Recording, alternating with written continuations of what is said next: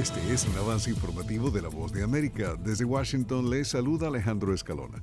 El presidente de Estados Unidos, Joe Biden, anunció el viernes que Washington decretará más de 500 nuevas sanciones contra Rusia en un intento por aumentar la presión sobre Moscú con motivo del segundo aniversario de la guerra en Ucrania. Las medidas buscan responsabilizar a Moscú por la guerra y la muerte del líder opositor Alexei Navalny, dijo Biden en un comunicado, en momentos en que Washington busca seguir apoyando a Ucrania, aun cuando, según analistas, ese país sufre de escasez de municiones y la ayuda militar estadounidense se ha demorado durante meses en el Congreso. En un restaurante de Pasadena, California, solo atienden robots manos robotizadas a la obra. Mientras aquí se fríen las papas, en otra parte se cocinan las hamburguesas. En la parte de atrás hay un frigorífico que guarda los trozos de carne. El robot muele cada pedazo y le da forma según el pedido. Y este es el día a día en el primer restaurante totalmente automatizado del mundo que se encuentra en Pasadena, California. Robots manejados con inteligencia artificial escanean las caras de los clientes, toman los pedidos y cobran. Para los dueños es un gran avance que incluso elimina los típicos accidentes laborales como quemaduras o cortes, las ausencias o demandas, así como el desperdicio de alimentos.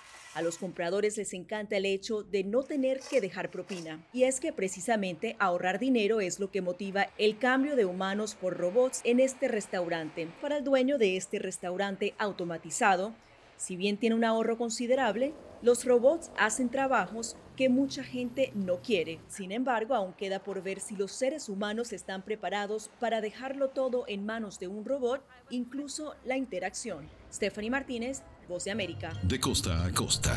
Toda mi familia está en... De frontera a frontera. ecuatorianas que están llegando... Los sucesos que ocurren en todo Estados Unidos y más impactan a Latinoamérica.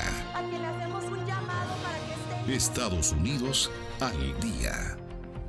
De lunes a viernes, la información con Tony Cano. Desde La Voz de América en Washington por su emisora local favorita en América Latina. El estadounidense de origen salvadoreño Frank Rubio, poseedor del récord de mayor estancia de un astronauta en el espacio, recibió una de las insignias más prestigiosas que concede el ejército estadounidense, la insignia de astronauta del ejército. Rubio, que nació en Los Ángeles, estuvo en misiones en Bosnia, Irak y Afganistán y se graduó como piloto de helicóptero y médico militar antes de entrar en el programa espacial de la NASA en 2017. Este fue un avance informativo de La Voz de América.